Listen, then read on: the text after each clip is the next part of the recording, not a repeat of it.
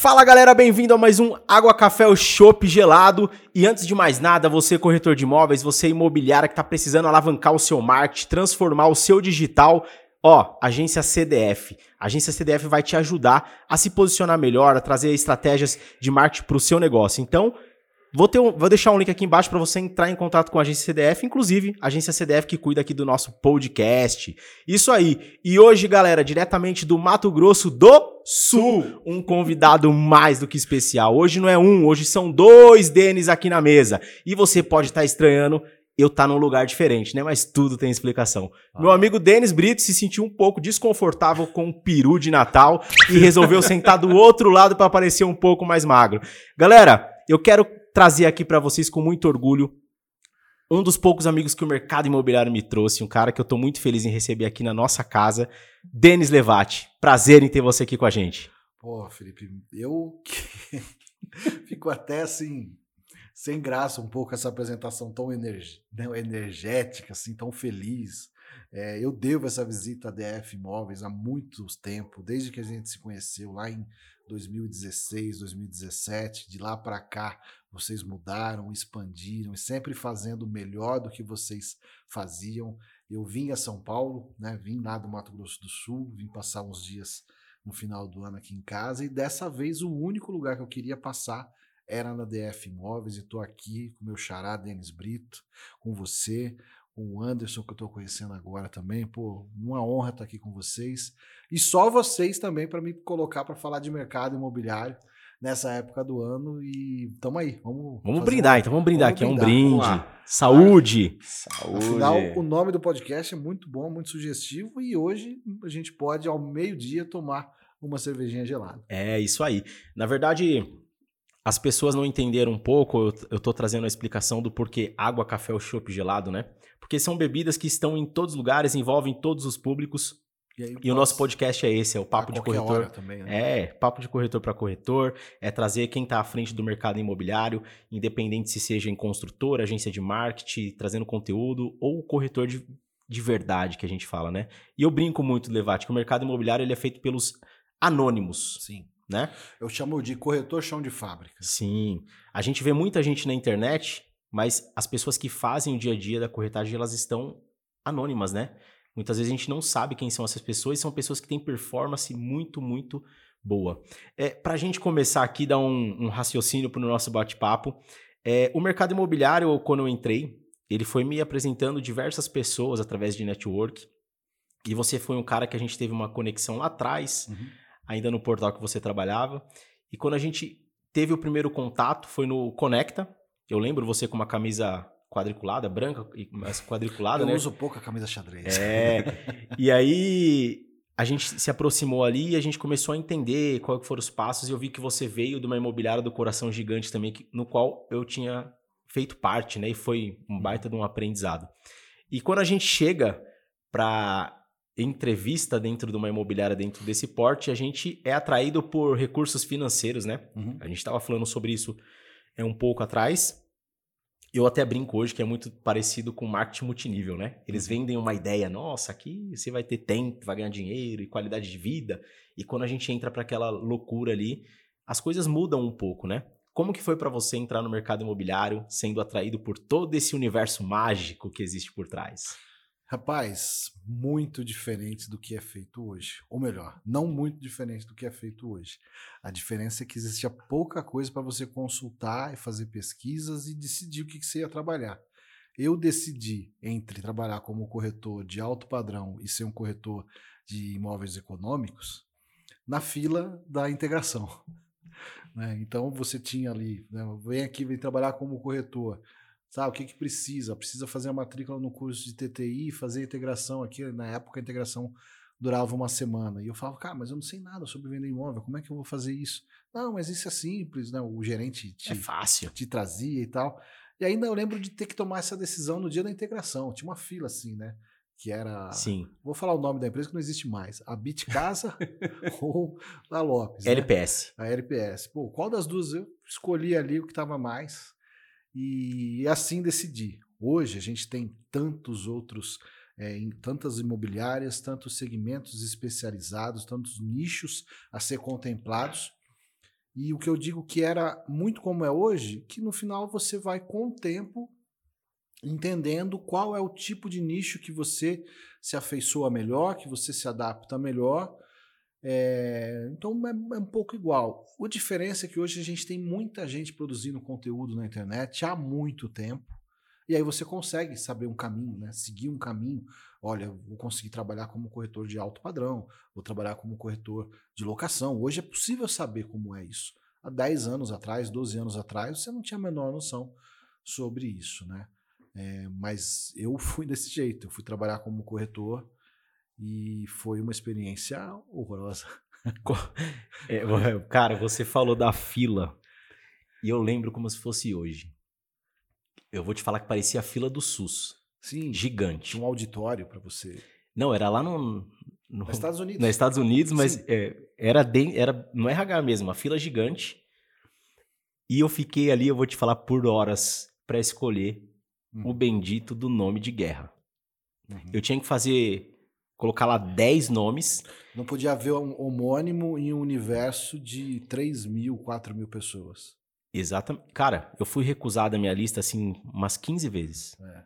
Eu sempre fui Levate. Ficou mais fácil. Cara, eu colocava guerra. nome de. eu usava meu sobrenome mesmo. Eu, colo... eu coloquei todo o nome que você imaginar. E era recusada. Até que eu coloquei como Zampella, que é o sobrenome da família da minha esposa. E aí, beleza, porque dificilmente teria outra, a não sei que algum parente estaria lá. Aí também eu acho que eu ia desistir da profissão, porque eu não ia conseguir um nome de guerra. Você era Levate dentro do, da empresa? Sim. Levate, meu sobrenome sempre foi. E aí, assim, até hoje, né? Levate, gosto. Nunca precisei usar. O máximo é usar o Denis, né? O Denis Levate. Eu usava, sempre quando trabalhava, o Denis William Levate, né? A Mariana Ferronato, quem falou, tira esse William aí, esse William fica muito longo o nome. e aí eu passei a usar. É igual o meu, Denis Brito, é Denis Gomes de Brito. É, é Denis Brito. É, eu, eu, eu, já. Mais forte. Dei e antes eu nem gostava do Brito. Dei autógrafo no lugar do Denis Brito, você sabe dessa história? Pô, nem falo. Meu, nem falo nada. E quando eu tô nos eventos, fala, Denis, você, a pessoa vem falando. Eu falei, meu, tenho certeza ah. que ela tá achando que eu sou o Denis Levati. Me agradecendo, meu. Eu, depois, no final, ela ficou sem graça. Falei, ó, e com máscara agora, Brito, cara. Não é o você tá, deve estar tá falando do Denis Levati. Não, ah. mas você não é o Denis Levati. e com máscara agora, porque o careca com máscara é tudo é. igual, né? É verdade. Sim. Aí você fala assim, tudo bem, meu sócio Denis. Ah, o Denis, eu ouvi é. tanto falar de você. Verdade. E, cara, ele já até ele leva já na boa. já, que é. troca, chama de Felipe. Ele, então, nas palestras. Ah. Ele lá dando a palestra e o cara chamando de Denis. Eu falei, putz, eu lá assistindo. Falei, não tem jeito, não tem como. Uma das, uma é das igual. coisas mais legais que eu, que eu vivi, que eu posso bater no peito e dizer que eu ajudei, foi de ter pro, proporcionado o lançamento do livro de vocês, né? Pelo menos um, pré-lançamento do livro de vocês dentro de um Conecta. Eu falei, Conecta. pô, briguei por aquilo. Falei, cara, são muitos corretores, vai ser muito legal a gente dar essa visibilidade para eles. E aí, naquela ocasião, alguém veio, e eu, na verdade, é a Glaucia lá do Rio de Janeiro, e chegou em mim com um livro e falou assim: pô, da Remax. É. Assina aqui, dá um autógrafo. E eu fiquei sem graça. Eu falei, procura lá o Denis Brito. Que Bom, já que você já falou, foi a Glaucia que me. Ah, que ela me agradecendo e eu falei, ela tá falando do Denis. Então, Glaucia. Aí foi o contrário, foi o contrário. Agora te pediu o autógrafo do livro. Tá Confundiu tá duas vezes. Então, que não louco. são tantas pessoas que confundem, hein? Cara, e eu vou te falar, agradecendo mais uma vez, que eu já agradeci em números, foi realmente, a gente fez o pré-lançamento é, dentro do Conecta. E o livro foi como que nasceu isso daí, né, cara? Quando eu entrei no mercado imobiliário, a gente não tinha muita literatura. Não, essa, essa fase a qual eu me referia. Não tinha literatura, nem é. na internet, livro, então não tinha nenhum. E aí eu trouxe a ideia e muitas pessoas, cara, falaram, meu, você tá maluco e, e porque deu um baita de um trabalho, assim. É, é, é muito desafiador você trazer várias pessoas, como tem no, no livro, montar o conteúdo, explicar para as pessoas o propósito daquilo. E, cara, muitas pessoas desistiram. Muitos nomes hoje que estão aí vendendo uhum. é, cursos digitais, falando que você tem que ter ação, não entregaram o conteúdo e por isso que não participaram do livro. Mas é um livro que muita gente não acreditava. E hoje a gente aí é 7 mil unidades vendidas, né? Best seller. E o feedback que a gente recebe assim, cara, é sensacional. Sensacional mesmo. E, cara, você tem um, um pouquinho aí desse livro, por toda a ajuda que você fez pra gente lá. Então, mais uma vez, agradecendo, né?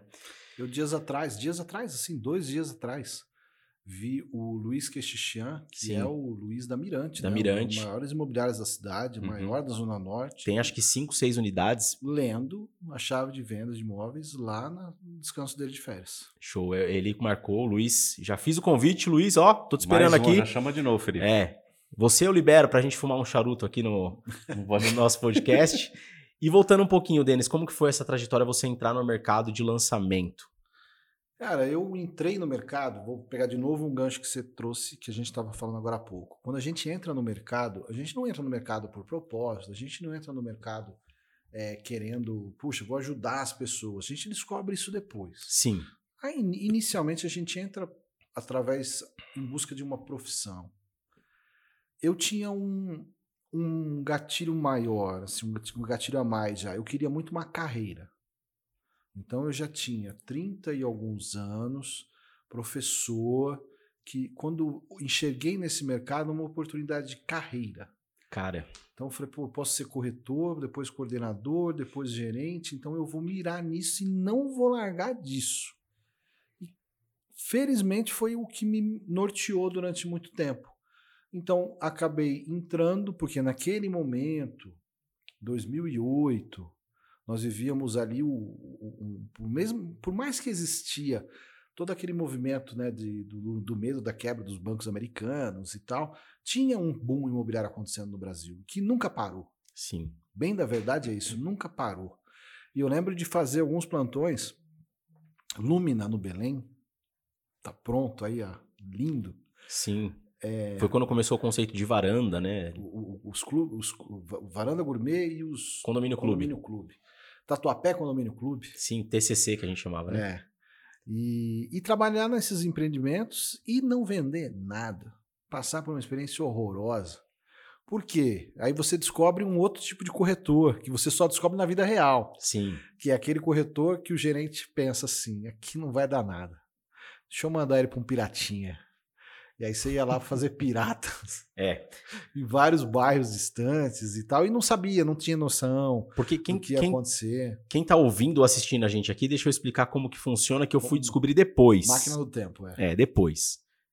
O gerente, ele tem uma meta de X corretores por região Uhum. e X corretores por incorporadora.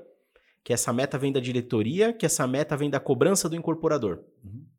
Então, o gerente ele precisa direcionar. Então, na- muitos gerentes, não todos, eles colocavam o calça branca Uhum. para fazer o piratinha que tá começando, né? Isso. Que é um cara que não vai Cheio de gás, tá motivado, acabou de entrar. vai fazer uma panfletagem daquele, Vai. um trabalho de rua. Vai divulgar. É, entregar documento, né? É isso aí. É. E fui trabalhar assim, cara, e, e não deu certo, não foi legal. Era uma experiência muito ruim, mas sempre fui um cara muito ligado a detalhes, ligado à tecnologia. E eu trabalhei com um cara, é uma maravilha poder falar aqui, porque você. A gente fala da Lopes, né? A gente acaba falando da Lopes, que a Lopes é uma puta escola. Uma puta escola. E eu trabalhei no, no, no Lumina, no Belém, com um cara chamado Kawasaki. Puta. É. Foi, ó, Kawasaki. Deus o tenha. Um professor, um mestre. Um mestre. Um, um cara que, quando o coordenador, era o cara que eu falava, pô, eu quero. Essa lembra da história da carreira? Pô, quando eu consegui ser corretor, porque eu não era corretor, eu quero ser um coordenador como esse japonês é. O cara sabe tudo do produto, ele sabe todo mundo que está aqui no plantão, ele ajuda, ele apoia, ele dá suporte. E aí eu comecei a gostar daquilo.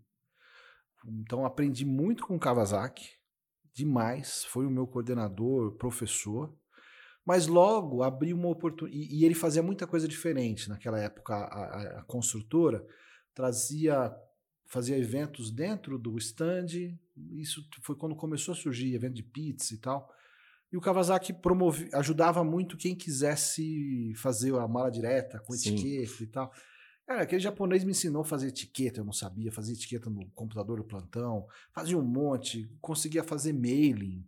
Era um negócio que é, a gente usava algumas. Nem sei se existe mais. Hoje você compra um mail. Na época a gente montava Sim. um mail. E aprendi muito com ele e comecei a ter muito de retorno. O Kawasaki, ele não foi meu superintendente, ele nunca foi. Joel Massuda. É, meu coordenador. O nome de guerra dele, que a gente estava falando, era. Mas ele, ele ficava no plantão com a equipe dele, o plantão que eu fazia, que é o Deseu Tatuapé. Uhum. E o Kawasaki foi um dos caras que mais me ajudou, cara. O Kawasaki já saiu comigo para pagar almoço para cliente para tentar me, me, ajudar a vender. Eu acredito. E ele era. A gente já chegou a falar sobre isso. E aí eu volto a falar: o mercado imobiliário é feito pelos anônimos. Uhum. E o dia da notícia que ele partiu, a gente até conversou e falou: cara, esses são os cases de sucesso que não aparecem. Uhum. Porque o Kawasaki, ele ajudava muito, muito, muito corretor. E tem centenas de histórias. Se a gente podia chamar aqui, você pode chamar, eu consigo juntar 10 corretores para cada um contar uma história diferente de que é apoio é do Kawasaki, que não... que não é conhecido, que não está em palestra, que não está em case, que não está em curso, mas que formou profissionais absurdos, absurdos. Extraordinários. Não necessariamente sendo corretores dele, não necessariamente ele ganhando O que aconteceu comissão. comigo. Não fui corretor dele, não ganhou comissão da minha parte. Porque ele não era nem gerente coordenador do produto. Uhum. Ele fazia para me ajudar. E é muito legal a gente falar disso, e é muito legal que isso não esteja nem, nem um roteiro, porque é um mercado imobiliário que não se vê. É um mercado imobiliário que não está nos cursos para vender, que você compra para vender mais. As fórmulas. Pra, as fórmulas mágicas.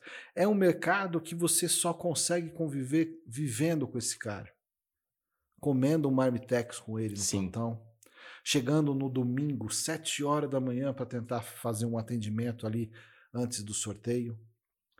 É com gente como Kawasaki, aí a gente vai dar um monte de nome, mas para afirmar nele, porque eu acho que ele até ele merece uma homenagem como essa. Exatamente. É, é, porque muita gente é representada por isso, por esses heróis anônimos que tem dentro do mercado imobiliário, que, cara, é, é muito gostoso trabalhar com esses caras, encontrar esses caras, você passar 10, 12 anos, como é o meu caso, encontrar esses caras e ter hoje o respeito desses caras por quem você admirou o dia que você, pô, eu queria ser desse mercado, queria seguir uma carreira, né? Então o Kawasaki é um cara que me inspirou muito é, e eu tenho muito orgulho de ter trabalhado com ele, com o irmão dele, eu trabalhei com o irmão dele também, ter conhecido a família e algumas pessoas que estão dessa linhagem nobre aí, né? Sim. É, você falou uma coisa que eu comentei num podcast com a Josiane e com a Vinéia. E sobre plano de carreira. Sim.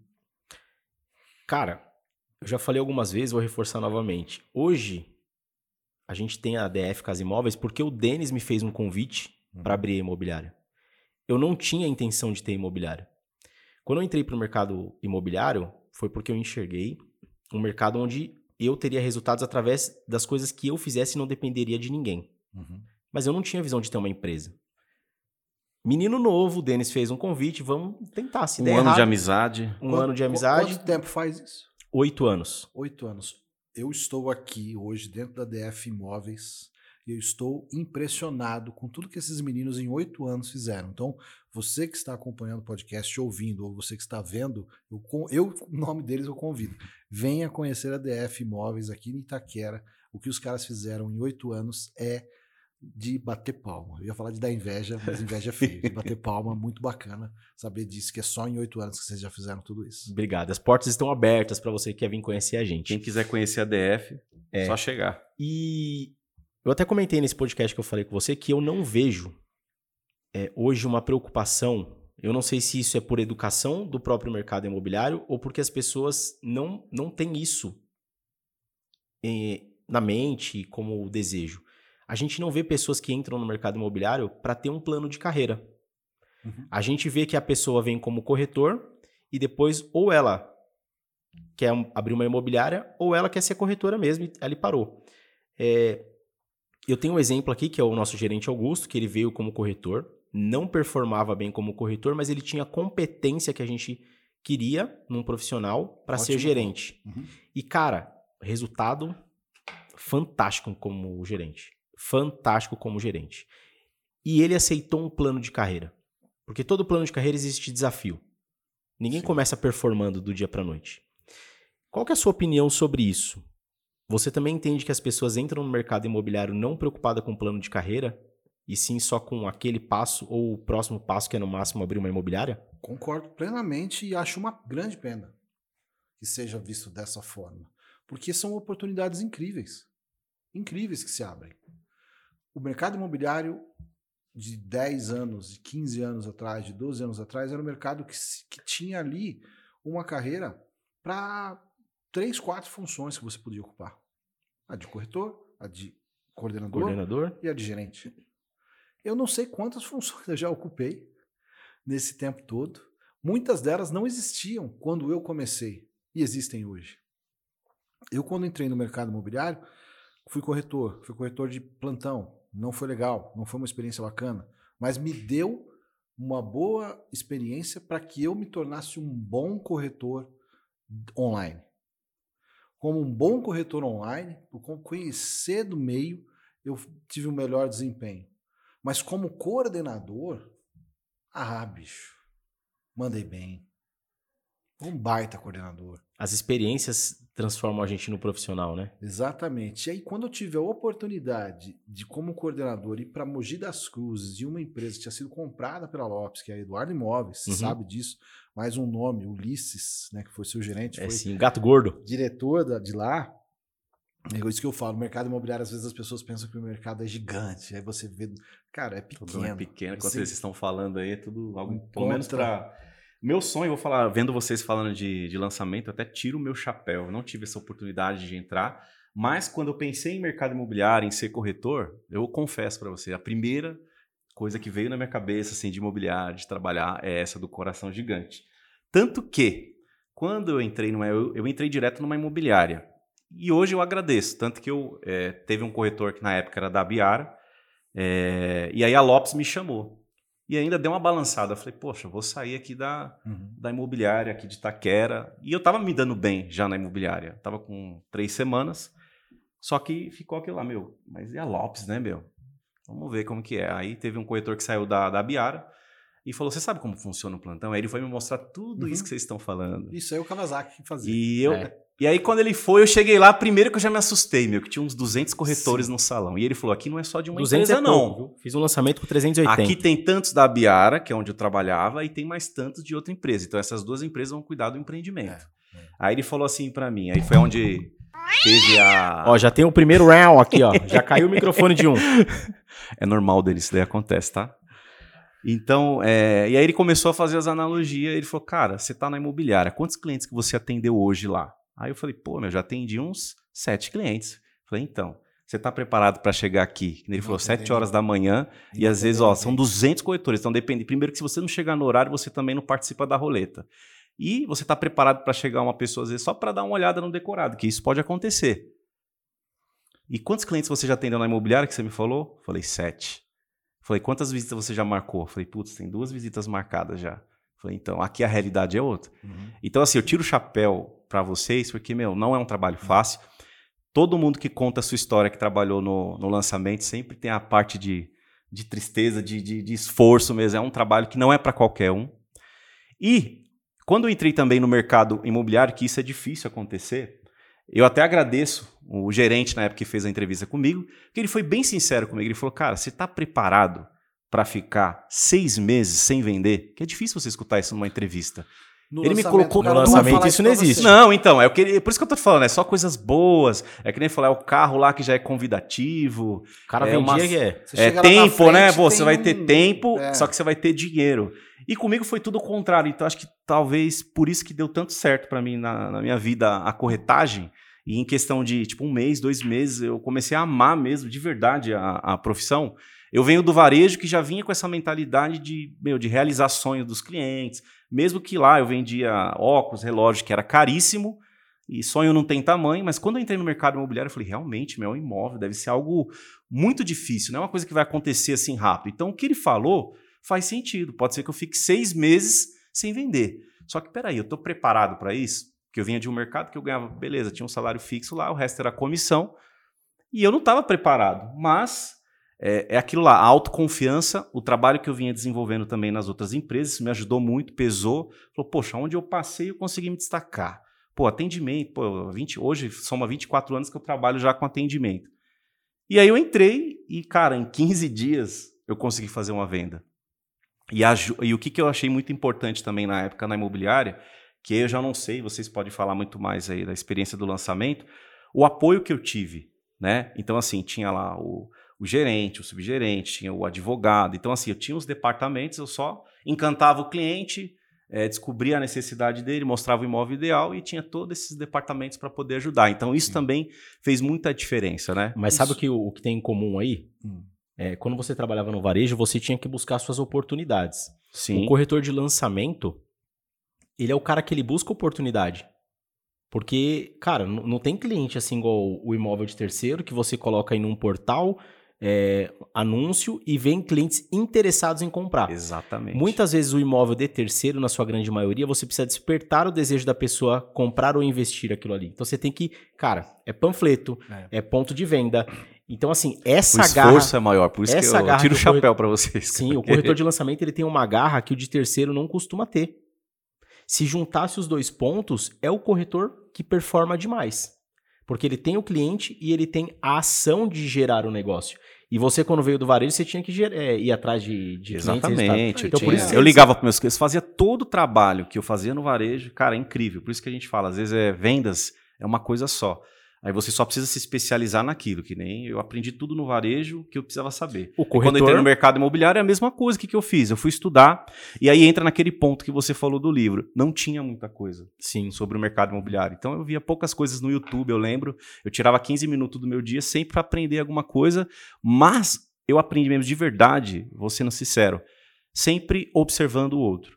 Não era nem tanta questão também da imobiliária investir, que naquela época também não tinha muito. Hoje é, a gente sofre o mesmo problema, é a questão do treinamento.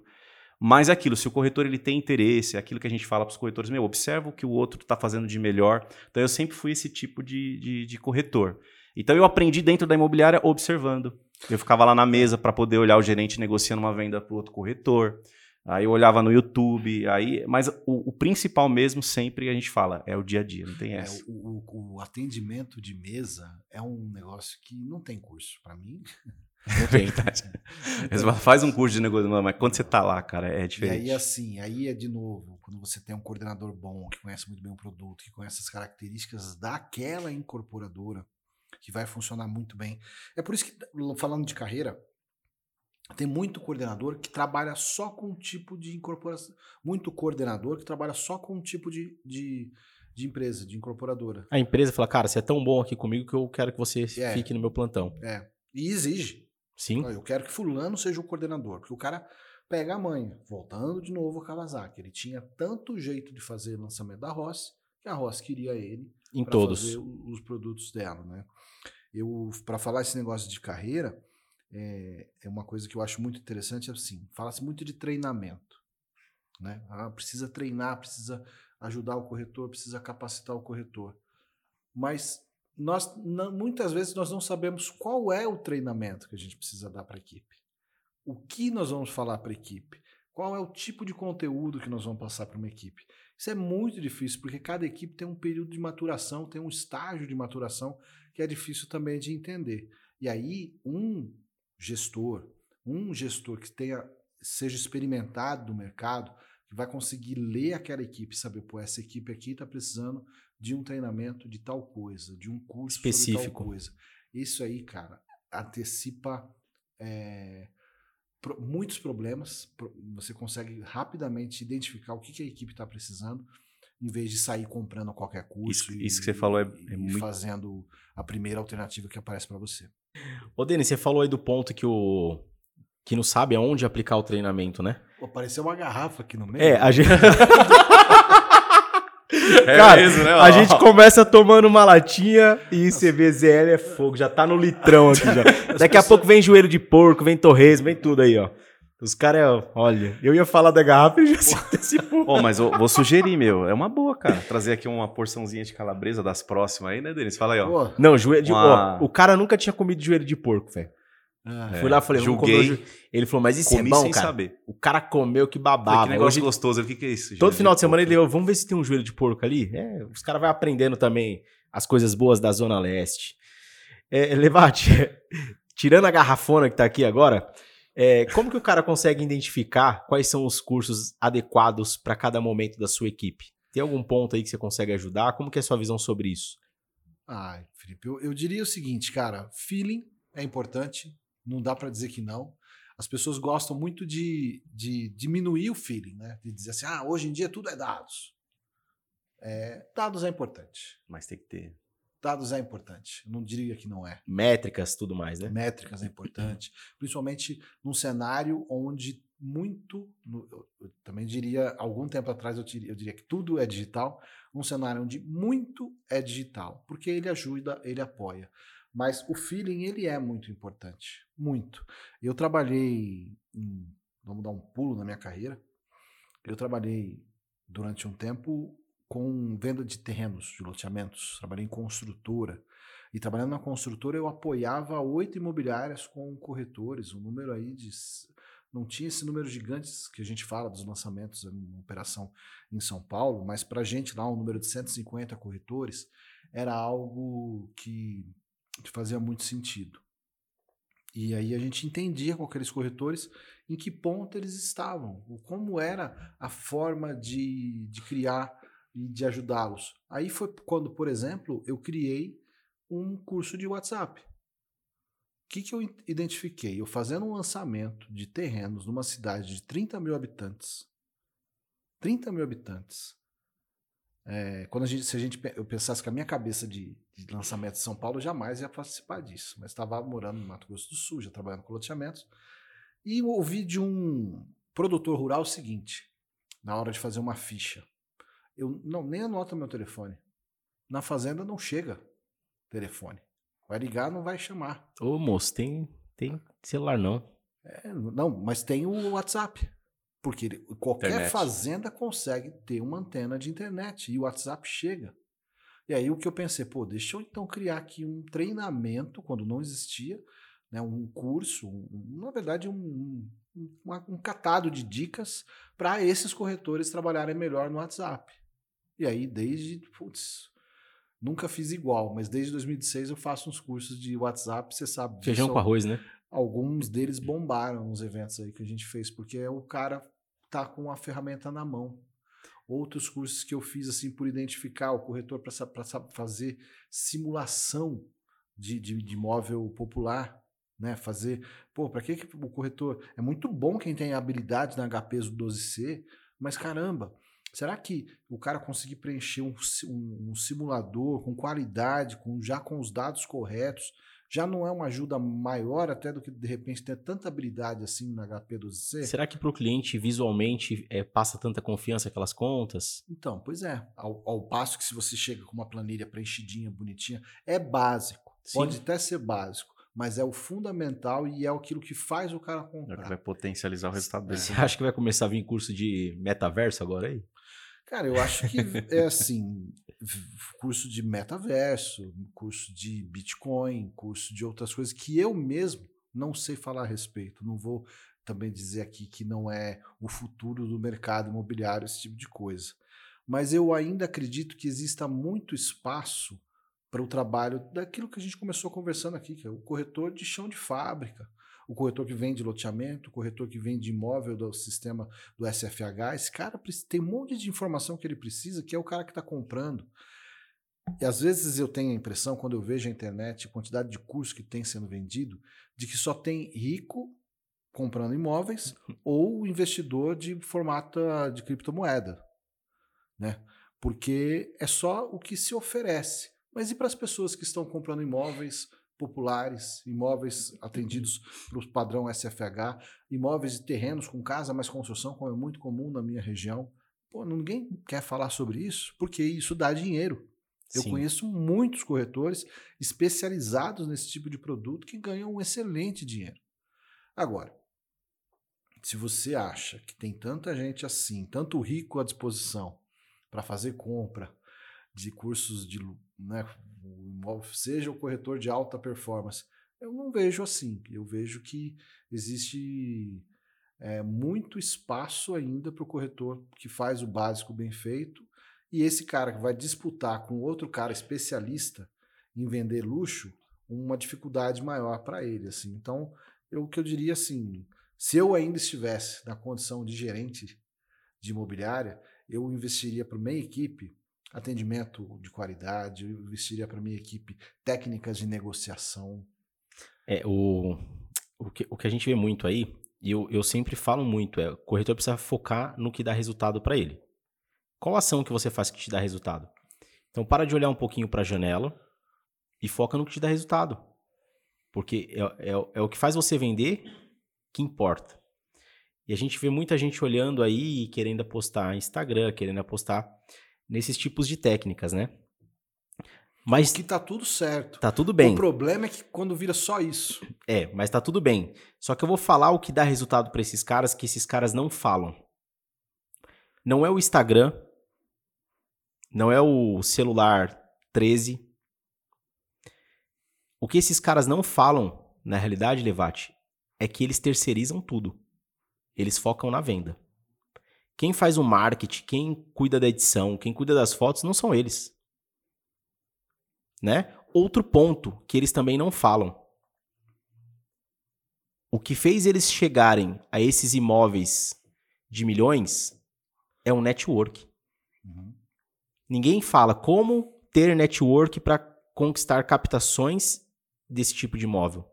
Porque não é o fato do Instagram, é como eles chegaram naquele imóvel. E é o que dá resultado. E é o que dá resultado. O que dá resultado é o, o network, não é... as pessoas que você conheceu para estar tá vendendo aquele tipo de produto e você terceirizar e focar no que dá resultado. Isso ninguém fala.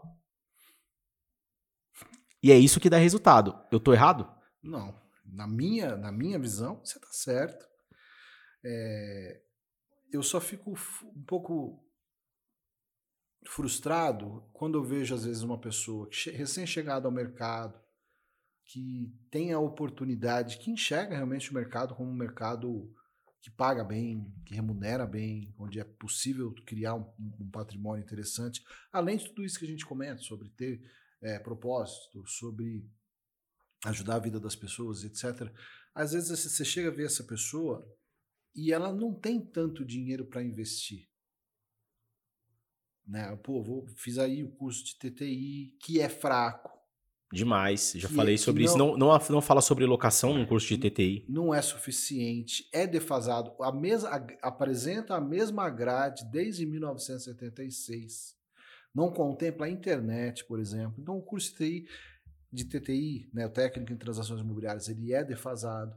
Então, um cara como esse, pô, fiz o curso, eu tô afim de, de, de me de me aprofundar, de saber mais. E aí ele vai lá e compra um curso de luxo sobre como ser um corretor de luxo. Não é fácil, não é tão simples como os cursos querem apresentar. Esse é o ponto. Talvez, se ele tivesse na mão um curso de como é, melhorar as suas técnicas de abordagem, como melhorar a sua Feijão capacidade de, de negociação, talvez tivesse mais resultado para num outro momento ele, por suas próprias convicções, pudesse migrar para um, ser um corretor de luxo. Sim. Para ser um corretor, não precisa ser só corretor de luxo, tá? Não é só corretor de luxo que ganha dinheiro. Isso é muito importante. Se tivesse um highlight aqui, diria: não é só corretor de luxo que ganha dinheiro. O corretor de imóveis é uma profissão que remunera muito bem aos seus profissionais, inclusive os vendedores de terrenos, inclusive os corretores de locação, inclusive os corretores de salas comerciais. Basta foco e basta se especializar no nicho que você melhor se adapta. Talvez, talvez existam corretores de luxo que nem recebam bem.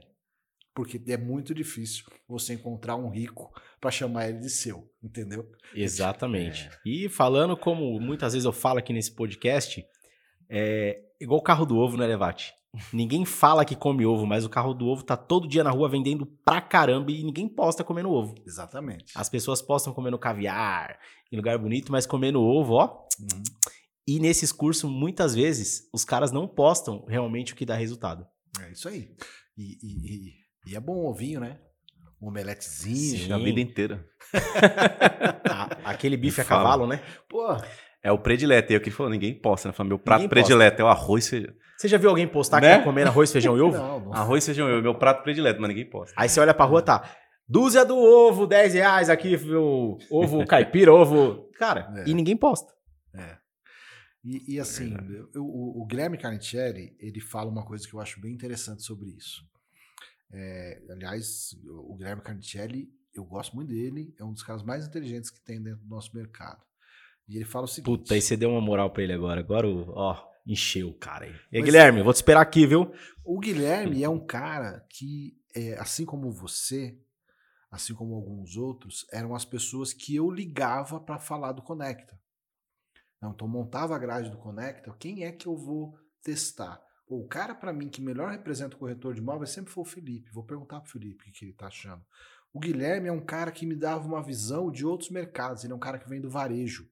Super e, inteligente. Super inteligente. E uma coisa que ele me disse dias atrás, foi assim, já tem um tempo. Ele disse o seguinte: Denis, todo, os caras estão querendo vender para o novo rico. O novo rico tem alguns aí esparramados no, no Brasil. Mas o rico mesmo, o milionário, ele já tem aquele corretor para ser o dele, aquele cara que ele confia, que é provavelmente alguém de família, como é o médico, como é o advogado. Sim. E aí, mais uma vez, eu falei, Guilherme Carnicelli tem razão no que fala. E eu concordo completamente com ele. Sim, gosto muito do Guilherme. Tô devendo, inclusive, uma visita para ele pra gente fumar aquele bom charuto, ouvir um, um blues aí. A gente se fala bastante por WhatsApp.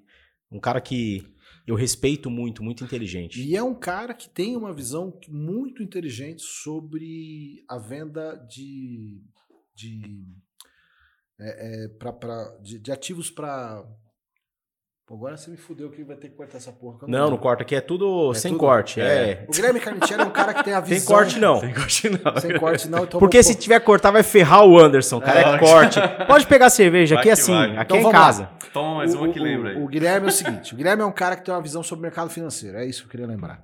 Sim. Ele tem uma visão sobre o mercado financeiro muito única é, dentro das pessoas que atuam dentro do mercado imobiliário e ele tem uma visão que eu também acho que ela é muito inteligente, porque ele diz o seguinte: não é porque você trabalha com o mercado financeiro que você vai deixar de falar bem do mercado imobiliário dos tijolo, do ativo uhum. né, do físico. Não é uma coisa ou outra, são as duas coisas. Então, eu não conheço de mercado financeiro. Eu, se eu fosse ligar para alguém, ligaria para ele para perguntar. Mas gosto dessa visão. Show. Acredito que o mercado financeiro ele tem é, invadido o mercado imobiliário, tem aprendido muito com o mercado imobiliário e tem oferecido novas formas de investimento. E aí, às vezes, a gente também está muito nessa. Né? Eu então, concordo que a gente tem que ter o chão de fábrica, eu concordo que a gente tem que ter essa visão mais simplista de feijão com arroz, mas não pode fechar totalmente os olhos para essas coisas que vêm chegando, porque os caras estão vindo com sede. Muitos dos incorporadores que eu conheci nos últimos meses aí, dos eventos que a gente faz, das coisas que a gente tem produzido são de pessoas que vieram do mercado financeiro e encontraram no mercado imobiliário uma oportunidade de diversificação de negócios. Então, acho uma coisa boa para a gente ficar de olho. Show. Se quiser molhar o bico com a cervejinha, levate, porque eu quero entrar num tema agora aqui. Hum. É divertido, digamos. A gente, por mais que o mercado imobiliário é um mercado novo, existem diversas imobiliárias antigas, né? Sim que talvez nunca se preocuparam com o digital e muitas ainda nem estão se preocupando, né? E a gente vem aí o, os unicórnios vindo nadando, né? Sim. Qual é a sua visão sobre isso? O que, que essa imobiliária vai perder? Por que, que ela precisa se posicionar no digital também? O que, que o unicórnio vai abalar ou não?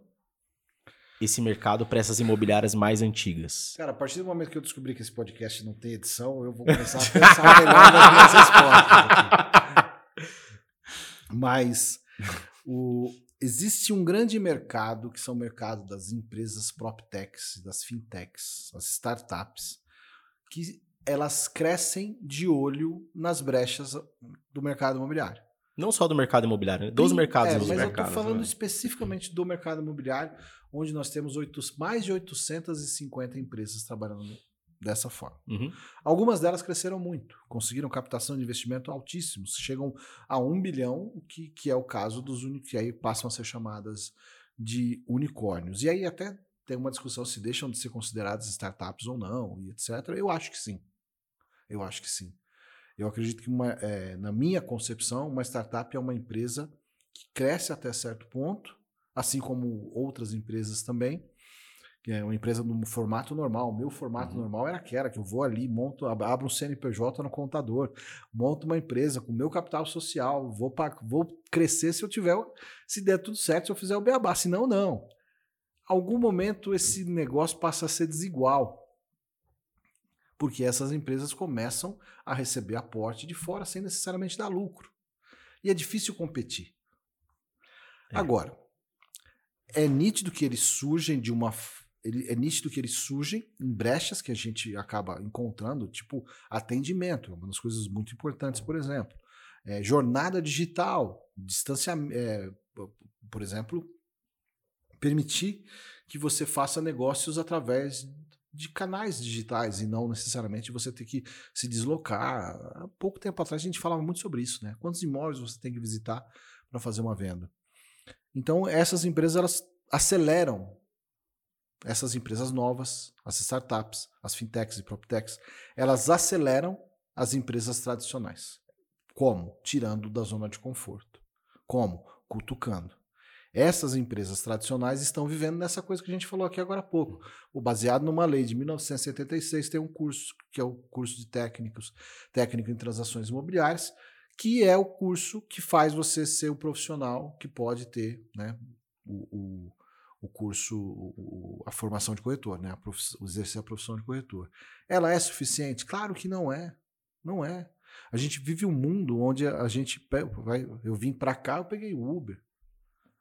Né? Peguei Uber. Se eu demoro sete minutos, o Uber demora sete minutos para me atender, eu fico com raiva. Sim. Pô, demorando muito, hein? Não consigo esperar sete minutos. a sociedade criou, a sociedade é uma sociedade ansiosa. Uma sociedade que quer respostas rápidas. E ela quer essas mesmas respostas rápidas da imobiliária, da empresa que faz negócio para moradia. É, sozinhos, nós não fizemos. Estou me colocando no meio disso. Uhum. Nós, profissionais da moradia, não fizemos essa mudança. Nós precisamos dos unicórnios com seu chifre cutucando e lançando raios, olha, acorde. raios. É, se não fossem eles, nós ainda estávamos fazendo contratos em formato analógico e etc. Máquina de escrever. Máquina de escrever, etc. Não tenho a menor dúvida disso. O que não pode ser, como no caso da venda de luxo, como no caso da venda de, de, de, de criptomoedas, não pode ser só isso. Eu não posso só acreditar que são eles são a solução para todo o mercado, quando não são. Eles não atingem um Brasil profundo. Eles não atingem o mercado do Kawasaki. Sim. Eles não atingem aquela coisa que você precisa ir lá trabalhar, apresentar para aquele corretor. Como é que ele apresenta uma maquete? Não atingem. Não vão atingir. Tanto é que surgiram com uma postura de vamos resolver isso tudo sozinho, mais ou menos como o Uber fez com o táxi. Uhum. Mais ou menos isso. E hoje tomam outra postura. Pô, deixa eu fazer amizade aqui com esses corretores de imóveis, que apesar de ultrapassados, apesar de um curso defasado. E, Precisam ser meus amigos. Precisamos de amigos. Então, eu não confio. Eu acho que o unicórnio, de noite, tira aquela roupa bonita e dorme com uma. É, é igual a história do Caverna do Dragão, ninguém sabe quem é o mestre dos magos e quem é o vingador, né? É, Se é a mesma pessoa ou não. Né? É, quem é pouco isso, assim. Talvez sejam as mesmas pessoas. A mesma mão que te afaga é aquela que depois está te tirando uma oportunidade. Então, assim, o que eu diria de verdade, não sei quanto tempo dura a cerveja, mas. Não, litrão assim, tem aqui, litrão a gente fica até. Mais, é, é, é, o que eu faria é assim: eu acreditaria no meu negócio na minha empresa. Foca no seu negócio. O trabalho da DF Imóveis é um trabalho exemplar, é um case. O trabalho que vocês fazem, eu, hoje é um véspera de ano novo, eu encontrei aqui sete, oito corretores trabalhando. Trabalhando porque querem. Porque estão aqui porque querem. Sim. Porque acreditam no formato de trabalho que está aqui. Vocês são uma imobiliária digital? Vocês são uma imobiliária clássica, analógica? Não. Vocês são uma empresa alinhada com a agenda do século XXI. Se eu, lá do Mato Grosso do Sul, quiser fazer um negócio, alugar um imóvel, comprar um imóvel com a DF aqui em Itaquera, muito provavelmente eu vou fazer esse contato em formato digital. Total. A gente já atendeu cliente nos Estados Unidos, na Espanha. Mas, no entanto, posso vir também do Mato Grosso do Sul aqui para tomar uma cerveja, derrubar o microfone e conversar é, com meus amigos. Exatamente. É de novo essa história. Não é uma coisa ou outra. São as duas coisas, são as três coisas, é o intercâmbio É atender né, a expectativa do cliente, independente de qual seja. É, é o que eu acredito. E os unicórnios, quando eu olho, eu, eu acho que tem muito disso, né? Nós somos a solução. Cara, não. Ninguém é solução para tudo. Não existe solução pronta para tudo. Ainda mais quando é moradia, quando é morar. Cara, é uma complexidade tão grande. Eu acabei de me mudar. Acabei de mudar. Não tinha mapeado coisas super importantes para mudança, como um caminhão de mudança, como um, um, um, uma pessoa para cuidar da grama, como uma pessoa para cuidar do meu gato. Tudo é, isso. Você... Tudo isso podia estar na mão do corretor. Ó, a sua mudança está aqui, essa família é especialista nisso. O pintor da casa é o que eu deixei. Tudo isso eu tive que cuidar. Por que, que isso não pode estar tá na mão da empresa da moradia? Essa história da carreira. Né? Tá aqui, ó, tá tudo na mão. Talvez vocês tenham isso aqui. É o, o Rodrigo, como é conhecido no mercado, né? O Rodrigo da Cúpula. Rodrigo, Rodrigo Werneck, Werneck, meu sócio. Sim. É, eu tive a oportunidade de ver uma palestra foi um evento que a cúpula proporcionou aqui em São Paulo e ele trouxe alguns pontos que a imobiliária pode trazer como recursos, né? E se acredita que esse pode ser um tipo de recurso que a imobiliária pode proporcionar? Plenamente. É o que eu chamo de. Eu não. Pô. É o que chamam os especialistas, entre eles o Rodrigo Werneck, de design de serviços. Eu vou desenvolver um serviço de acordo com o público que eu atendo. Temos ótimos exemplos disso. A Infinity de Torres é um baita exemplo. Sim. A, a Emob de Natal, do Valdomiro Júnior, é um baita exemplo disso. Trabalha na comunidade. E vocês são um baita exemplo disso. Eu costumo fazer a seguinte pergunta para meus amigos donos de imobiliárias Brasil afora quando falam sobre isso. Eu pergunto para eles: a sua imobiliária é mais uma ou uma imobiliária alinhada com essa agenda do século XXI, onde as pessoas demandam muita velocidade, onde as pessoas demandam praticidade, mas ao mesmo tempo também querem tomar uma cerveja com as pessoas? Eu faço a seguinte exercício: feche os olhos, pensa na sua imobiliária. Agora, tira a sua imobiliária do bairro onde ela está. Ela fez falta? Se ela fez falta, ela está alinhada com a agenda do século XXI, com a demanda dos clientes do século XXI. Se ela não, fez, não fez falta, ela é só mais uma. E aí entra esse lance do design de serviços. Quantas coisas nós demandamos para mudar? Quantas Sim. coisas nós demandamos para entregar um imóvel? É muita coisa. Se justifica muito o trabalho do corretor e a remuneração do corretor e da imobiliária a partir de todo esse, esse oferecimento. O mercado imobiliário ele é burocrático, né? Faz sozinho. Faz sozinho. Vai você fazer sozinho a compra do imóvel, vai você sozinho fazer levantamento de certidões, de certidões vai você fazer financiamento, sozinho vixe, financiamento. Ô, ô Denis, e voltando um pouquinho aqui, você acha que as imobiliárias então têm que pensar em investir em marketing? Seja com uma agência ou seja com um departamento interno, que hoje a gente sabe que é muito difícil ter um departamento interno, porque tem qualificação, tem, tem toda uma linha ali que não é a curto prazo, né? Mas que seja com uma agência de marketing. Eu, eu concordo na parte de marketing, é a resposta simples. Sim, tem que investir em marketing. Como eu falei, há 10 anos atrás, eu estava saindo da Lopes para ir trabalhar numa empresa que a Lopes tinha comprado, onde uma das atribuições era aprovar anúncio de jornal. Era bem fácil. Que muitas pessoas pararam aí, né? No é. investimento em placa e anúncio de jornal. Sim. Eu, dir, eu te digo que hoje existem muitas funções dentro de uma empresa imobiliária, funções específicas da área de marketing. Mas eu também, mas eu acho que essa é a resposta mais simples. Porque ela é, a, pô, então vai, contrata uma agência, internaliza. Mas a parte de consultoria, ela é fundamental é a parte de consultoria que vai equilibrar esse gap, eu não gosto de usar esses termos em inglês, mas essa distância que existe entre aquilo que eu me formei e aquilo que o mercado exige. É através de consultoria de processos, através de consultorias de gestão. Como é que eu vou fazer para tirar essa diferença que as startups e os unicórnios já trazem? Olha, nós temos as melhores formações, os melhores cursos do exterior sobre gestão, sobre é, gestão de equipe, sobre vendas. Então, eu diria isso. O marketing, ok, mas gestão, consultorias de gestão são fundamentais. Mas como que eu vou contratar uma consultoria se eu não quero investir no marketing do meu negócio? Aí eu acho muito difícil você continuar sobrevivendo. Acho muito difícil. Você deixar de investir no marketing do seu negócio.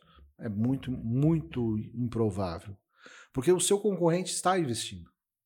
É, já dizia Ciro Bottini, não sei se é da sua época, hein? Bottini, Bottini! Bottini vender, vender, vender. E ele fala, cara, que marketing não é custo. Não. Marketing é investimento. É. Né? Mas é, essa experiência da consultoria, ela é muito marcante na minha carreira. Porque, como eu disse, né? Então eu fui lá, trabalhei na Lopes de corretor, depois eu fui coordenador, depois eu fui gerente, depois eu fui é, na Lopes, lá em Mogi das Cruzes, eu fui, pô, foi uma porrada de coisa, inteligência de mercado, CRM, etc. Mas quando eu cheguei na construtora para trabalhar, eles investiam muito nisso, em consultoria. Eu sei que vocês fazem isso. Sim, aqui. a gente faz, faz. Cara, é muito importante. Muito. A, a visão de fora sobre o seu negócio uhum. e uma visão, uma visão isenta, não aquela visão para para te fazer comprar mais um desses cursos não, aí. É. aquela visão, pô, você tá errando nisso aqui. Ajusta aqui. Ajusta aqui. E não é assim, não é sair de 0 a 100. Não. Não. No, é, é de, um. De 0 a 10. É aquela Às vezes é de 0 a meio. É, é isso. Porque o meio, aquele pouquinho ali que. Tanto que nessas consultorias eles deixam bem claro isso pra gente, né? Já para alinhar as expectativas. Isso, né? Que as coisas não acontecem do do dia para a noite. É. É. Eu, eu tenho muita convicção disso, muita. Eu acho que a, o trabalho de consultoria para dentro das imobiliárias é o trabalho de transformação dessas empresas, inclusive para entender o papel dessas uhum. startups e dizer: essa aqui ó, serve para mim. Essa não, porque eu já faço isso aqui muito bem. Isso é só com uma consultoria ou com uma visão que você vai trazer de fora de novo, o feeling. Uhum, Pô, trabalhei em tantos lugares, eu fiz isso aqui, fiz aquilo, isso aqui funciona. Isso aqui não funciona. Porque o que eu vejo muito também na parte de marketing é alguém contratando, os donos de imobiliária contratando a melhor empresa de envio de marketing, de, de e-mail marketing para não fazer nada. Aí fica aí um atoleiro, né? Um, se pudéssemos empilhar as ferramentas digitais, elas fariam imensos bolos de, de coisa que a gente não utiliza. Então, acho que tem esse lado também. Ter esse nível de. Você, como é que você faz isso? Pô, vou ser humilde, vou, vou descer um, um pódio, um degrau aqui e vou entender. Pô, vou contratar uma consultoria. Vou fazer essa análise. Eu cresci muito quando eu passei a entender isso. E olha que muito louco. Quando a gente contratou a consultoria, a DF ela vem num crescimento exponencial. Só que a gente sempre, é que lá entra um pouco do feeling, e a gente sempre batia na, na, tecla, meu, a DF ela tem potencial de crescer. Por mais que a gente está crescendo, a gente tem tem potencial de crescer muito mais. Só que chega uma hora você não sabe em que rota que você vai mais. Você enxerga só até certo Você só enxerga até ali. Eu falei, Felipe, a gente consegue crescer, cara, mas putz, onde que a gente vai, onde a gente vai melhorar? O que a gente precisa fazer? E aí essa questão da consultoria foi onde a gente começou a fazer e já conseguimos enxergar é, milhões de um possibilidades, um universo. É a, é a estratégia do jogo de xadrez. Da dama também funciona. Para quem não joga xadrez, a dama também tem o mesmo exercício. Você está aqui jogando damas, você está aqui jogando xadrez, você e o seu oponente. E aí você está de fora e você fala, não está vendo essa jogada? Cara, tá tão fácil. Se ele fizer essa jogada aqui, ele vai fazer tal coisa. E você que está ali envolvido com muitos outros problemas, emoção, com, às vezes com foco num ponto que, que você realmente precisa daquele, daquilo. Emoção é a consultoria que vai te ajudar. Falando agora projetos de 2022, conta um pouquinho aí desse evento que a cúpula está trazendo para o mercado imobiliário agora nessa nova, como eu posso dizer, esse ainda não é um pós, né? Mas agora com esses eventos voltando a acontecer. A cúpula, nós fizemos ao longo de 2022 alguns eventos online. Nós apostamos nisso que a gente comentou aqui, no nicho, Então, vamos trabalhar com o mercado de locação, tem público. Isso era uma das coisas que a gente conversava, né, quando a gente Sim. fazia o Conecta. É, pô, falta. O Felipe era um cara que mostrava para ele, falava, tá, Denis, tá faltando visão de corretor aqui. Né? E eu mostrava para outra pessoa, tá faltando a visão de locador, de locação. Locação. É, e a gente fez eventos desse formato. Vamos trabalhar com o mercado de locação? Pô, encontramos um baita público.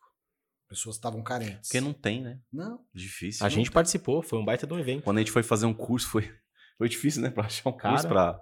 Falei, caramba, cara, não tem. Então... É, fizemos aí um de lançamentos também, só para falar de lançamentos, é outra visão. É isso que a gente estava falando. É, é, nitidamente eu vejo assim, o Adalto é um cara que vem de lançamentos, né, que veio de empreendimentos, tem um tipo de, de percepção. Você que não veio disso Terceiro. tem outra, outra percepção. Então a gente entendeu dentro da cúpula essa, essa diferença. Foi muito legal fazer esse tipo de evento, separar público, atender por nicho. Mas também nós entendemos que chegou uma hora que as pessoas querem se ver.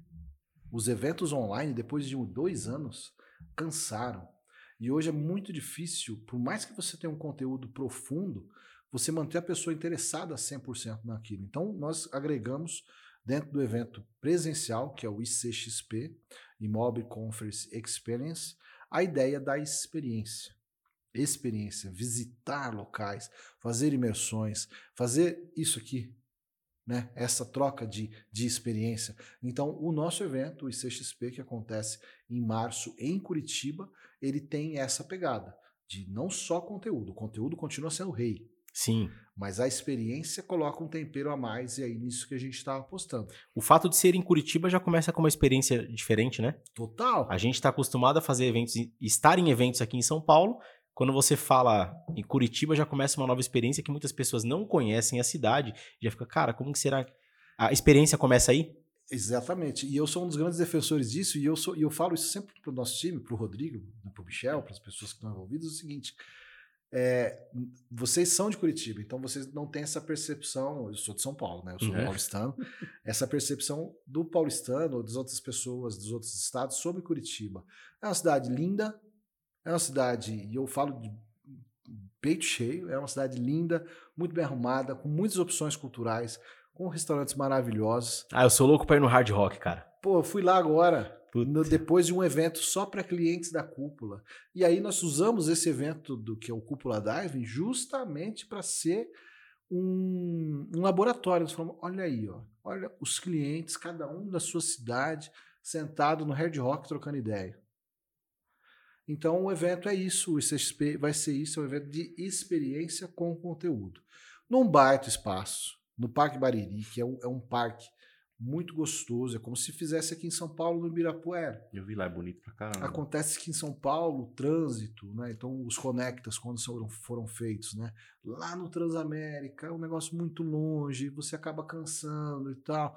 Não, o Curitiba, o trânsito é, é, tem trânsito, mas é bem menor.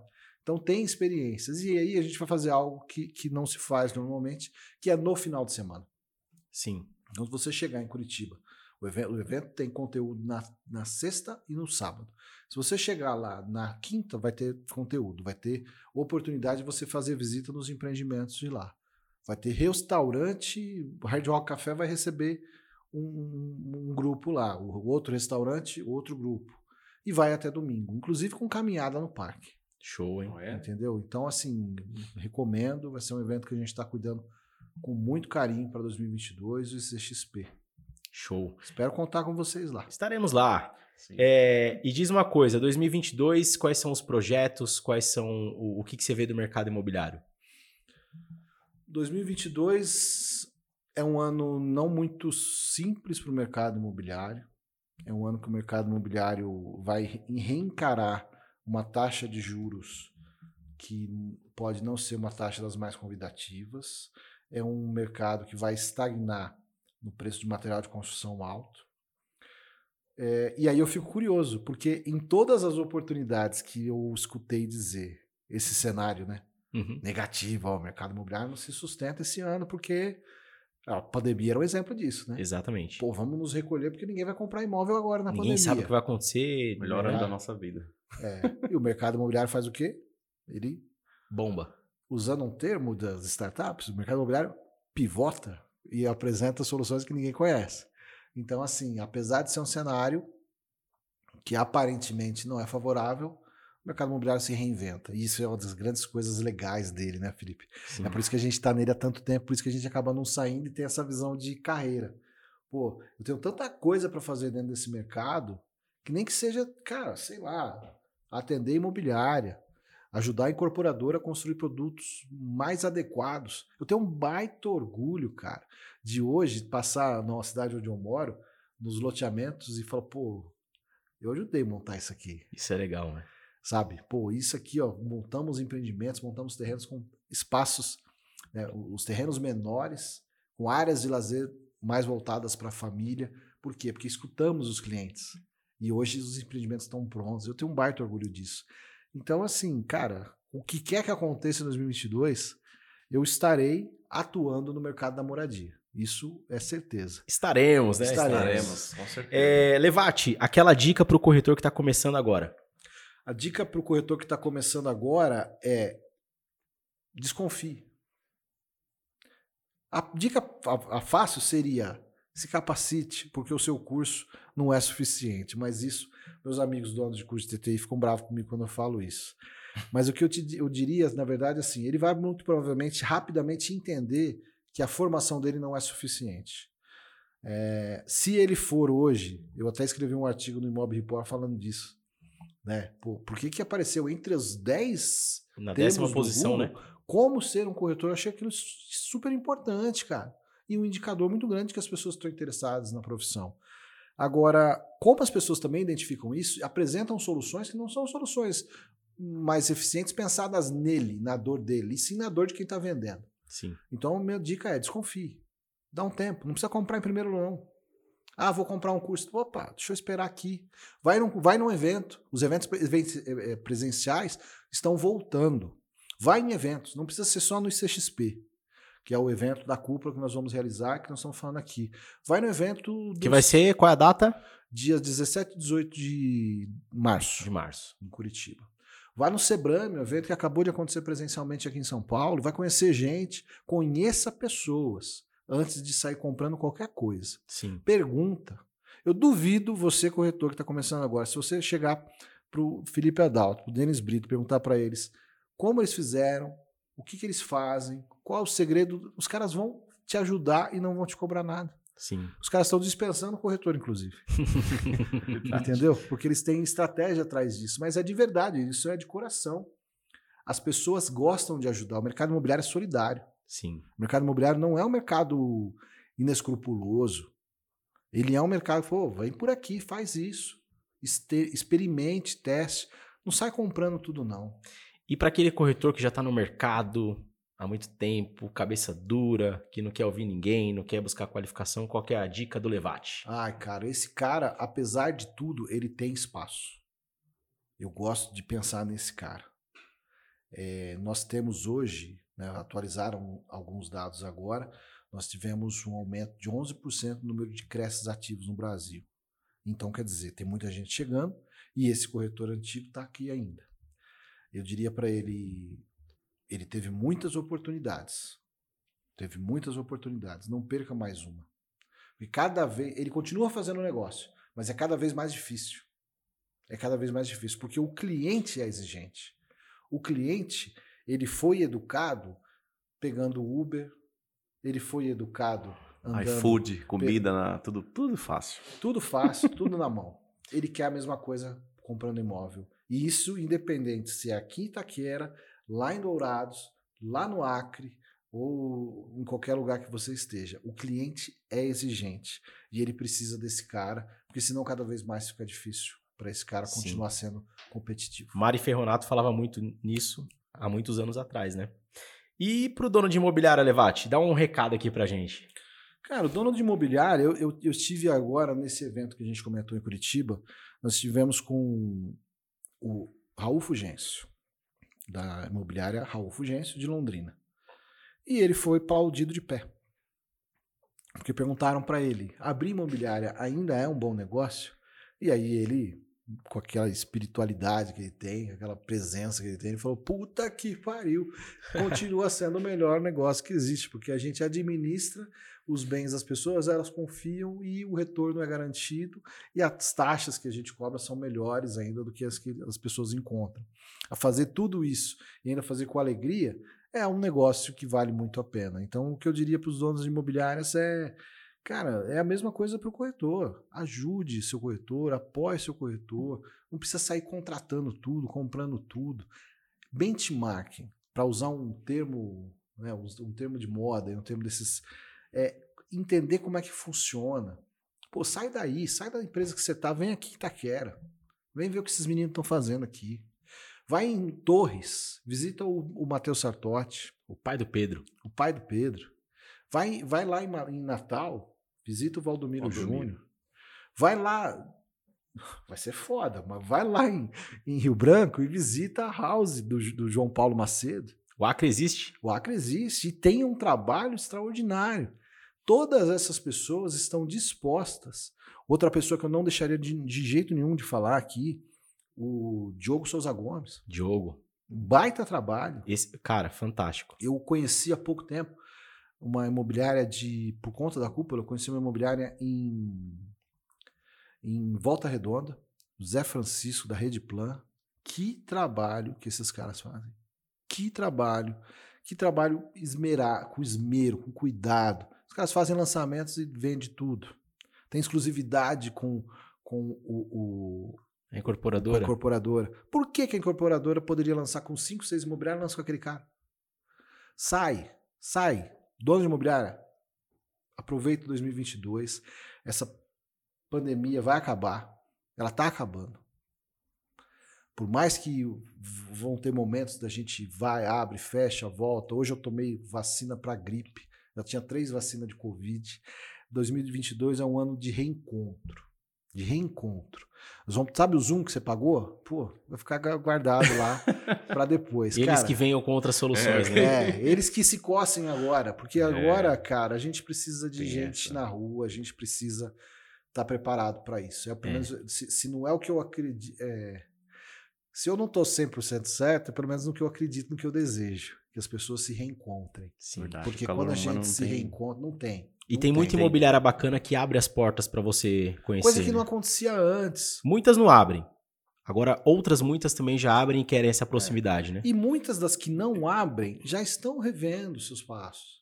Estão essas todas que eu falei aqui. Aqui pode vir, não pode? Pode, a hora que quiser. Então, tem cerveja, tem piscina, mas principalmente. aqui tem água, café, chopp gelado, piscina. E tem um trabalho de muita qualidade. E pessoas felizes que fazem o que gostam. Se, se Itaquera fosse uma cidade, vocês provavelmente mereceriam uma moção honrosa né, da, da, da, dos vereadores de Itaquera, se houvessem, um bairro, dizendo que vocês ajudaram a colocar a cidade, né, o bairro no caso, no mapa. O que vocês fazem por Itaquera é algo que muita gente que está numa cidade não faz pela sua cidade. As pessoas. O nome de Itaquera tá rodando. Tá rodando. Quantas pessoas saem, vêm, vêm para a cidade, vêm para esses eventos. Eu estou mexendo tudo aqui. Vêm para esses eventos e acabam vindo para onde? Vêm para cá. Para Itaquera. Pra, Itaquera. A gente recebeu muitas conhecer. pessoas esse mês aqui. E, e, isso, cara, isso não tem preço. E, e, e mais, é um indicador daquilo que as pessoas querem. Elas querem relacionamento. E é, é isso que eu acredito. E é isso que eu torço para a gente ver em 2022. Show. Denis Brito, Top, recado vai, final aí. Recado final é para o corretor. Né? 2022 eu sei que vai ser um ano desafiador para todos. Mas mais do que nunca, que a gente falou muito de treinamento, de você escolher. Mas o mais importante de tudo é o corretor ele ter ação. Não só corretor, dono de imobiliária. A gente não pode ficar só na teoria. Então, essa é a palavra que eu deixo para vocês refletirem e vão ter mais ação, né? O pouco que você absorver, você colocar em ação para você conseguir melhores resultados aí para 2022. E é o que a gente vai estar fazendo, né, Felipe? Isso aí. Com unhas e dentes aí. É, Dourados é terra de Renato Teixeira também? Cara, o Renato Teixeira é um novo morador da cidade. Nós combinamos, somos os moradores ilustres da cidade. o Renato é de Taubaté, interior de São Paulo, mas ele tem uma namorada, meio namorada, minha esposa, não sei, que ele mora lá. Ele Legal. Mora o dia que eu for a Dourados, eu quero muito ir na sua casa, mas eu também quero conhecer Renato Teixeira, que eu sou muito fã desse cara. É, tem que ver quando ele tá lá, porque. É, não é fácil, Não né? é fácil, mas é um orgulho eu, de vez em quando, passar nos restaurantes e tá lá. O Renato Teixeira não é qualquer um, é um baita de um gênio brasileiro. Que a gente tem a oportunidade de estar lá por lá. Almir Sater também. Ah, aí é demais. E 2022, galera, vocês vão ver muito esse cara aqui, ó, ouvindo disco, viu? Ó, escreve, es- Pega Eu não sou- Cadê o disco? ó. Pega aí, Anderson. escreve o que eu tô te falando. Esse cara vai ouvir muito LP em 2022. Eu vi com os passarinhos lá, ó. Não, eu, eu não vim por isso, viria de qualquer forma, mas eu recebi um dos maiores clássicos da MPB, meu amigo Felipe Adalto, me presenteou com um álbum Alucinação do Belchior, um álbum de 1976. E aí agora a gente vai ter que comprar uma vitrola, É. mas presente incrível e quem me segue aí, quem vê as coisas que eu sabe que eu sou muito tenho uma grande referência nesse cara e pô, tô feliz demais de receber esse presente aqui. Isso aí. Valeu, Meu irmão, Paulo. muito obrigado. É, galera, é isso aí. Grande Anderson aqui com a gente. Eu costumo falar que esse podcast não é só o Felipe Adalto, tem o apoio aqui do meu sócio Denis Brito, o Anderson que tá com a gente, Ingrid, Melissa, Carol, o pessoal da agência CDF. E isso daqui não é feito apenas por mim. Tem muitas pessoas por trás que apoiam e que estão à frente disso. Muito obrigado, meu amigo. É, corretor de imóveis, eu costumo falar aqui, ó. Muitas vezes você sabe o que fazer, sabe como fazer, você apenas não faz. E eu já ia esquecendo de levar aquela bronca. Denis Levati, pra você, água, café ou chopp gelado? Pô, eu ia beber água, mas bebi chopp, é chopp. Isso aí. Galera, água, café ou chopp gelado, porque falar de imóveis, ó, não precisa ser algo chato. Valeu e até o próximo episódio.